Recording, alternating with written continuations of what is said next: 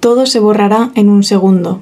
El diccionario acumulado de la cuna hasta el lecho de muerte se eliminará. Llegará el silencio y no habrá palabras para decirlo. De la boca abierta no saldrá nada, ni yo ni mí. En las conversaciones en torno a una mesa familiar seremos tan solo un nombre, cada vez más sin rostro, hasta desaparecer en la masa anónima de una generación remota. Este es un fragmento que hemos sacado del libro Los Años, eh, publicado por Anierno en 2008 y editado aquí en España en Cabaret Voltaire, que es el libro que elegimos para la segunda sesión del taller de Anierno que estamos haciendo eh, y que trata sobre todo sobre la clase social. Y vamos a hablar mucho de sociología, así que átense los de Bourdieu, átense los cinturones. Eh, queríamos empezar recordando un poquito lo que hablábamos en la anterior podcast y lo que vimos en la primera sesión con nuestros queridos Medici, Em, recordando una de las figuras predominantes en la obra de Irno, que es la joven humillada, que va más o menos desde que nace hasta que tiene 30 años. Y hemos traído una cita de Los Armarios Vacíos, que fue la primera novela que publicó en 1974, que dice, Aquel mundo no dejó de pertenecerme en un día. Hicieron falta años antes de ponerme a gritar frente al espejo que no puedo aguantarlos, que les he salido rana. Está hablando de sus padres, a los que tenía bastante odio y bastante inquina. En ese libro concretamente. Sí, es bastante violento. Y queríamos también una idea clave, lanzar una idea, una idea clave también para la vida, que es que todo en general lleva mucho tiempo. O sea, a Annie no le lleva mucho tiempo encontrar su voz como escritora, que es algo muy complicado. Le lleva tiempo darse cuenta que el mundo de sus orígenes, ese mundo humilde que la tenía atrapada en su infancia, no es el único mundo que existe. Y le lleva mucho tiempo comprender qué pasa, qué le pasaba a ella eh, a través de herramientas filosóficas que adquiere cuando va estudiando, que es de lo que vamos a hablar en este podcast. Sí, en el episodio de hoy vamos a centrarnos un poco en esta época en la que ella va a la Universidad de Rouen a estudiar filología francesa y, y, aprende y tiene muchos encuentros, muchas conversaciones, muchas lecturas que le enseñan sobre muchas cosas, pero sobre todo creo que despiertan como su conciencia de clase. Recordad que hablábamos, es que no sé si decir la semana pasada, la, anterior sesión, la anterior punzada, en plan. La anterior, sí, la anterior En nuestra anterior vida hablábamos de la escuela como ese lugar en el que aprende que existen dos mundos, el de los dominados y el de los dominantes, y toma conciencia de que hay un abismo que los separa. Eh, y en el sentido de que ella se da cuenta de que ha nacido en uno de esos mundos, que es muy distinto al otro, entre otras muchas cosas por la lengua que cada uno eh, domina. Eh, y lo que es muy interesante en este punto en el que nos vamos a centrar hoy es que es el momento en el que se da cuenta de que no es casual que nazcas en un mundo o en el otro, que no es una cosa natural y sobre todo que no es una cosa elegida, porque ella eh, admite en una cita de los armarios vacíos, que ahora voy a leer un trocito, que ella pensaba que, el gusto por la mugre, por, por, las cosas bonitas o por la dejadez, que era una elección, que sus padres habían elegido ser pobres y habían elegido tener esa vida. Y dice, hacen falta un montón de reflexiones, lecturas, clases, para no pensar de esa manera, sobre todo cuando se es una niña y siempre ha sido así. Entonces hoy nos vamos a centrar en este despertar de la clase, y en, por un periodo, establecer un periodo temporal concreto, más o menos entre 1960 y 64. 1960 es el año en que empieza la universidad, como decíamos, que tiene 20 años, y 64 será el año en que la acabe, en la que en el, la, ah, aborta, aborta, se casa y se vuelve a quedar embarazada. Sí. Esto es todo lo que pasa en 1964, aparte de que nacieron mis padres. Que es mucho más importante que todo lo demás. Sí, entonces vamos a centrarnos hoy eh, en este momento. Adelante. Punzadas sonoras con Inés García y Paula Ducay. Entonces, en estos años de los que ha hablado Inés, eh, Anier no tiene una cita en La Mujer Helada, que es un libro que le gusta mucho, es el libro favorito de Inés. Ya, pero es que tengo ahí una, ahora tengo un corazón dividido. ¿Eres una pesada? Sí. ¿Entre cuál? ¿Entre los años y la mujer helada? Sí. Ah, muy bien. Luego os contaremos por qué los años es un librazo, pero mm. todavía no. Todavía no. Entonces hay una cita en La mujer helada, que es el libro que, en el que habla del matrimonio y que se puede leer a través de sus distintas etapas educativas, ¿no? En la infancia, en el colegio, en la universidad, etc. Em, que dice, para mí, cuatro años, del 60 al 64, durante los que tuve hambre de todo, de encuentros, de palabras, de libros y de conocimiento. Claro, era como esa efervescencia como intelectual ¿no? en la que estaba inmersa. Y es curioso que este hambre ya empezamos a verlo en otro de sus libros, que es Memoria de chica, que también está editado en Cabaret Voltaire, eh, donde habla de la primera vez que sale como de su, de su pueblo, ¿no? cuando es una chica joven de 17 años. Y ahí ya hay como una Annie con ganas de comerse el mundo. Y dice en La mujer helada, yo no me he matriculado en letras a lo loco, para pasar el rato cultivándome un poco y sin matarme. Y también habla de una de sus compañeras, que es Hilda, ¿no? que, es, eh, que viene de clase burguesa, y dice, la uni, para Hilda, entra dentro de lo natural, del curso lógico de las cosas. Para mí es un acto arriesgado, el miedo de haber apuntado demasiado alto. Estas dos ideas, la del acto arriesgado y el miedo de haber apuntado demasiado alto, son fundamentales. De hecho, aparecen en las lecturas que hemos hecho de Bourdieu, que Bourdieu es un señor sociólogo famosísimo, Mm. francés, que hemos leído mucho. Bueno, sí, a lo largo de la carrera ha salido mucho. O sea, ha salido más que, que yo que sé, que Heidegger. Hombre, gracias Por a Dios. suerte, claro. Nos lo recomendamos mucho. Eh, y nos hemos centrado concretamente en Los Herederos, que es un libro que escribió con Paserón y que tuvo mucho impacto en Francia y concretamente eh, es- está claro que también lo tuvo en Anierno. Ellos hablan de muchas cosas, pero vamos a dar algunas pinceladas solo acerca de algunas ideas concretas. Por ejemplo, ellos denuncian que es imposible ¿no? o, muy difícil formular que hay algo así como, la, como una condición del estudiante, entendiendo que hay una esencia que comparten todos los estudiantes. Dicen, aunque es cierto que puede haber en común ciertas prácticas, pues si esa gente toma apuntes, iba a decir, claro, en el caso de los estudiantes de filosofía fuman porros, pero esto es, esto es mentira. Es mentira. Podemos ya acabar con esto. Este es un mito, pero Es un vamos, mito absolutamente. Alguna gente, Claro. pero vamos, como en todas las carreras. Pero ¿eh? vamos, en mi carrera yo pensé que iba a caer de cabeza en ese mito, luego llegué allí, la gente iba a misa, la gente de filosofía decía que iba a misa y a mí me quebró la cabeza un ¿Quién poco. iba a misa? Tía, iba a misa gente, no vamos a dar nombres aquí en, Ah. en directo, pero No me acuerdo de las que de los católicos de clase, Sí, la sí, verdad. sí. Bueno, em, entonces no se puede concluir que compartan todos una experiencia absolutamente idéntica y colectiva, obviamente, porque hay muchos factores que les diferencian. Lo interesante de Bourdieu es que no se queda solo en el factor meramente económico, sino que también habla de eh, el capital simbólico, el capital cultural, el capital social y todas estas cuestiones. Concretamente, en este momento habla de la rentabilidad académica indirecta que está estrechamente ligada a un privilegio cultural. Y esto nos ha parecido muy muy interesante y además aparece directamente en muchos textos de Anierno. Este privilegio cultural, para que os hagáis una idea, puede ser más evidente, por ejemplo, que tus padres tengan ciertos amiguitos que puedan recomendarte en sitios, tener relaciones que te vienen bien para tu, pues para tu vida edu- educativa y también Básicamente- profesional. Los Nepo Babies. Sí, sí, sí, sí, esa gente mala. Eh, que te vaya mal en una asignatura y puedas ir a, clases particulares, esto también.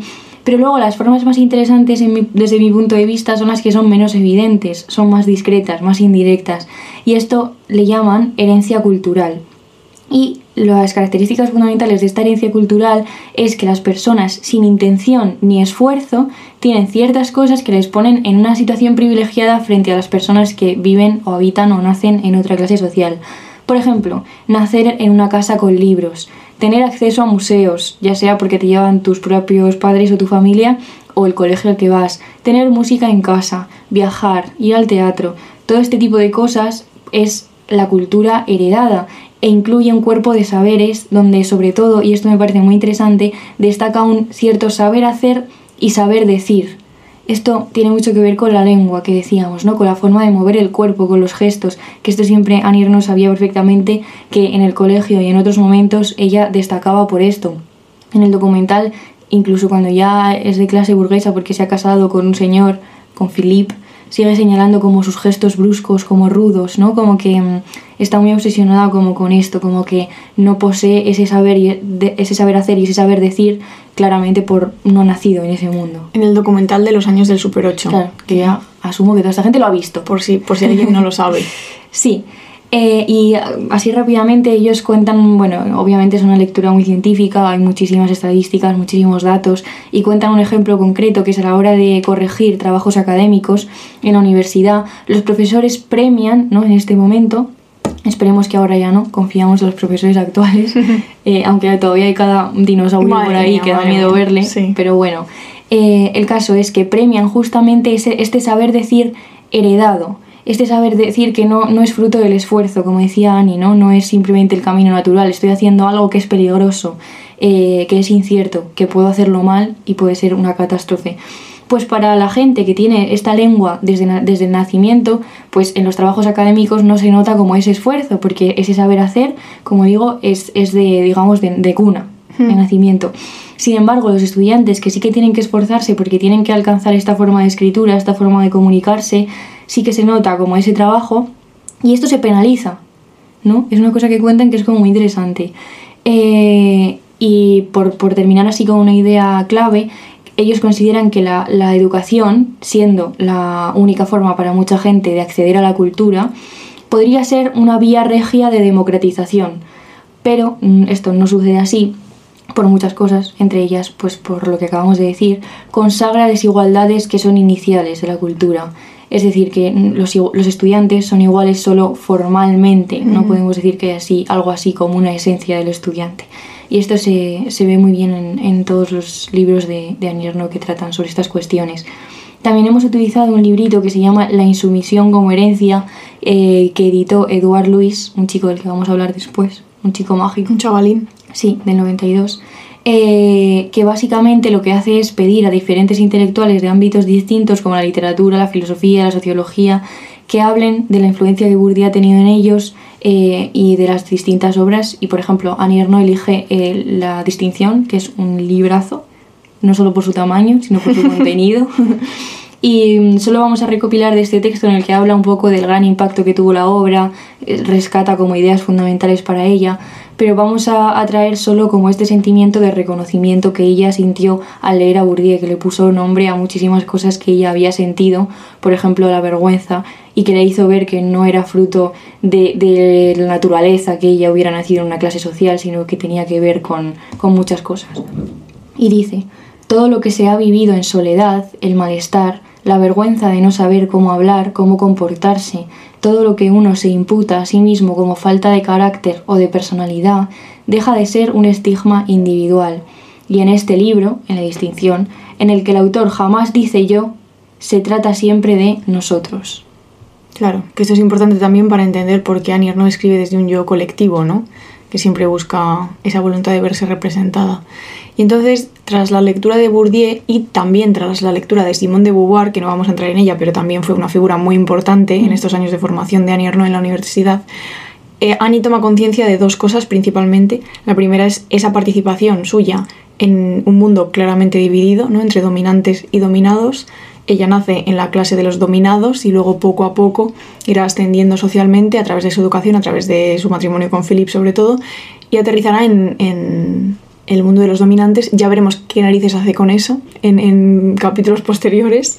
Eh, y también entiende que pertenece al, género femenino en una esfera que está regida por normas masculinas, ¿no? Básicamente, de repente leer a Simone de, de, Beauvoir como que la coloca de manera consciente en el patriarcado y dice, ¿qué cojones es esto? Mm. Y además cuando ella la habían educado de manera bastante progresista en ese sentido, ¿no? Que su madre era una mujer como una figura muy fuerte en la casa y, y ella no se había criado con esa distinción de, género. Y entonces Anierno pues se, termina convirtiendo en portavoz de los dominados en ese mundo de los dominantes que, ella empieza a habitar, en parte también porque piensa que la literatura del momento apenas da cabida a esa realidad social que ella está empezando a, a comprender, ¿no? Queríamos traeros también un par de escritores más que conforman pues, un universo interesante en el que leer Annie eh, uno de ellos es Didier Eribon, que escribió Regreso a Reims, que por cierto hay una película, un documental que se ha hecho de la película en, en filming. Y Didier Eribon nace en 1953, termina siendo sociólogo em, y escribe mucho sobre la cuestión gay, porque él es homosexual y tuvo que sufrir pues, muchísima homofobia en su infancia, también venía de un medio relativamente humilde. Y es curioso el paralelismo con la obra de Ernaud, porque él escribe, un libro, escribe este libro cuando muere su padre, que es como que le da pie a reflexionar sobre su infancia, etcétera, etcétera. Y reflexiona eh, sobre ese regreso a su mundo de origen y, ese alejamiento que ha tenido de su familia porque pasa muchísimos años sin hablar con sus hermanos y solo va a ver a sus padres pues cuando el padre ya está muy muy muy enfermo Y habla de transfuga de clase, que es otro de los conceptos que mencionamos para hablar de la obra de Nierno, porque para ella es muy importante. Y entonces solo queríamos recomendaros el libro y decir que es muy interesante leerles, bueno, pues eso, juntos, ¿no?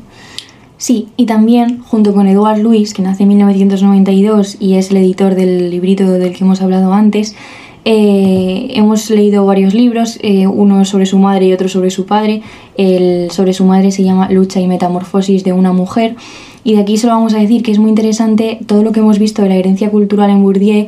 Él es un gran ejemplo de esto porque es la primera persona de su familia que va al instituto y allí hace amigos que tienen libros, que van al teatro, que van a la ópera, que viajan que, hablan y se visten de una forma que no tiene nada que ver con lo que él ha conocido. Y es curioso pensar que este chico es del 92. Sí. Porque obviamente eh, no tiene nada que ver su medio de origen con el que tiene Anierno, que nace en 1940, ¿no? Pero es que parece que la estás leyendo a ella, o mm. sea, a través de otros ojos y de otro tiempo, claramente, pero mm, dice, estaba entrando en el universo de aquellos a quienes siempre en su casa se había llamado los burgueses, pero dice, y de pronto quise ser como ellos, ¿no?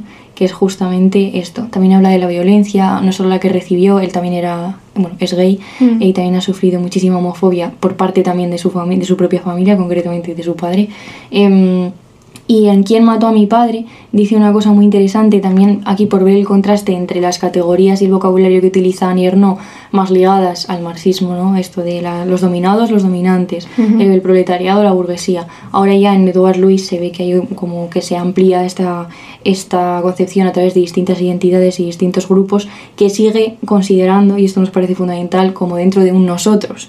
Porque dice, nosotros, gays, trans, mujeres, negros, pobres, ha hecho que algunas vidas, ¿no? toda esta, esta violencia y, y, actitudes como las de su padre, de hecho concretamente, algunas experiencias, algunos sueños nos resulten inaccesibles ¿no? a todo este grupo de personas. Y también os lo recomendamos muchísimo, leerles a los tres es súper interesante y espero que hayáis visto, esto es una obsesión que tenemos, la foto que hemos puesto hmm. de, de ¿cómo se llama?, de portada sí. del episodio, pues son los tres cookies Que, que estarán en Substack, que estarán en nuestra página. es verdad. En Spotify no sale, pero sí. Sí.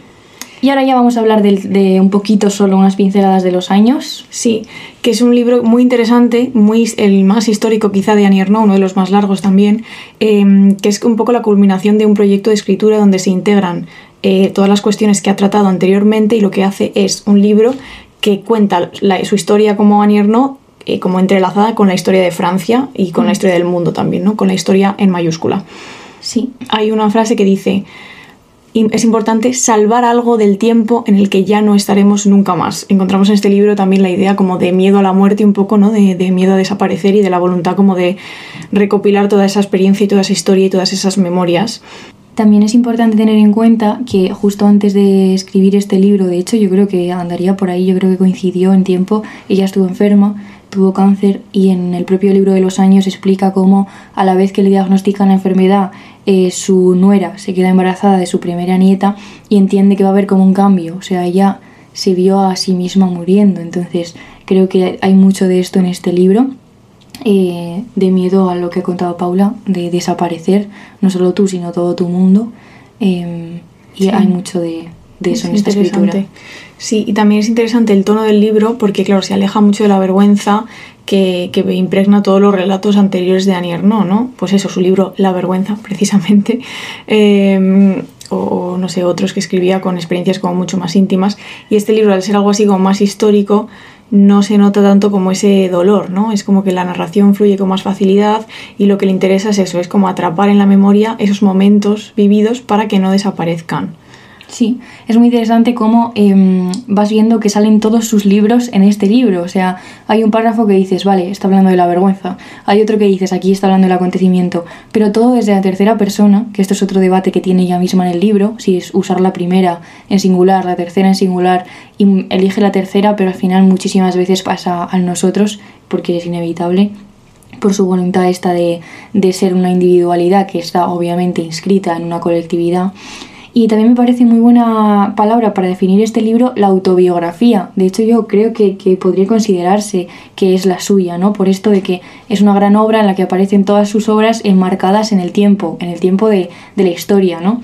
De los demás. Y hay un paper que usamos mucho y que os recomendamos, que es de Ángeles Sánchez Hernández, que justamente se llama Imagen autobiográfica y tiempo sociológico en los años de Annie Y ahora solo ya para que entendáis un poco, porque es un libro diferente a los demás, eh, sobre todo la estructura y que tengáis una idea, ella lo que hace es al principio y al final hay unas partes muy fragmentarias, donde no hay puntos, donde no hay mayúsculas y son muy poéticas que por eso antes decía que, dudo un poco si, si La Mujer helada es mi favorito porque estos fragmentos de los años son absolutamente fascinantes. Y luego son todo fotografías, o sea, para que os hagáis una idea, ella describe una foto y dice Ibetot 1941, que es la primera, ella es un bebé, describe la foto que nunca está y a partir de ahí habla de la época, de las costumbres, de lo, que pasaba, ¿no? de todo esto. Eh, entonces todo el libro son fotografías eh, que van cubriendo toda su vida desde 1940 hasta 2006. Entonces podríamos decir ¿no? que esta obra encierra todo el conjunto de temas y preocupaciones que, que, ha tenido esta escritora y que la ha tratado a lo largo de toda la producción literaria.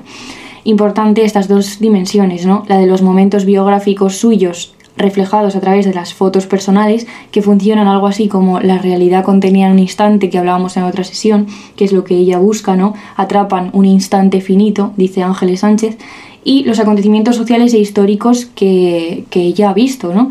Eh, es muy interesante también que se narran a través de la política, pero también de la publicidad, de la moda, de los medios de comunicación, de transporte, del cine, de la música, la literatura. O sea, es un acercamiento muy también desde de lo que se habla en las sobremesas de las mesas familiares, esto es una cosa que le encanta, que a mí me parece muy interesante. Habla muchísimo de supermercados, pues habla mucho de muchas cosas, la verdad. Es verdad que la primera parte del libro es más centrada en su mundo de orígenes de nuevo eh, hay menos de historia, creo, aunque también hay. Y luego en la parte del final se nota mucho, supongo, los medios de comunicación, la globalización y cómo tiene una mirada mucho más amplia. O sea, si la primera parte es un poco más centrada en Francia, digamos, ¿no? La segunda también es siempre el imaginario colectivo francés, que esto a veces hace que te pierdas un poco porque no soy francesa y no nací en los 40, ninguna de las dos cosas, pero es muy interesante porque se pone como más global y acontecimientos más generales. Y os lo recomendamos un montón, la verdad es un libro gordo que merece cierto esfuerzo. Bueno, gordo dentro de lo de Annie, no, realmente gordo, gordo tampoco. No, lo que pasa es que en general son muy finitos, ¿no? Sí. y este pues merece más, con más paciencia. Y es verdad que hay momentos que se pone a hablar de en estas elecciones votamos a Mitterrand y no sé qué, porque no sé qué, y se pone la primera vuelta, como que parece un poco eh, un politólogo, ¿sabes? y, y, dices, ay, pero bueno, es súper interesante. Y el principio y el final son mágicos absolutamente, con todo esto del miedo a la muerte, el tiempo, cómo la escritura puede atrapar todo eso que va a desaparecer. Entonces, pues muy bien, la verdad, un 10. Y para acabar, ¿Quieres decir algo más, Pablo? No. ha quedado clarísimo. Que nos vemos en la siguiente. Sí. Que va a haber una a la semana que coincide con nuestros queridísimos talleres, que nos gustan un montón. Sí. La siguiente Y que muy probablemente, madre mía, muy probablemente repitamos el taller en algún momento, pero más adelante mm. este año. Sí, o sea, claro, esto, estas punzaditas son pinceladas. Mm. Obviamente los talleres duran dos horas en general mm. y analizamos citas y pues hay mucho más contenido y muchas cosas.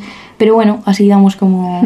Sobre todo para... Nos pregunta mucho la gente qué leer de Annie no y puede ser una buena manera de elegir qué libros leer porque cada uno puede empezar por donde más le interese, la verdad. Claro.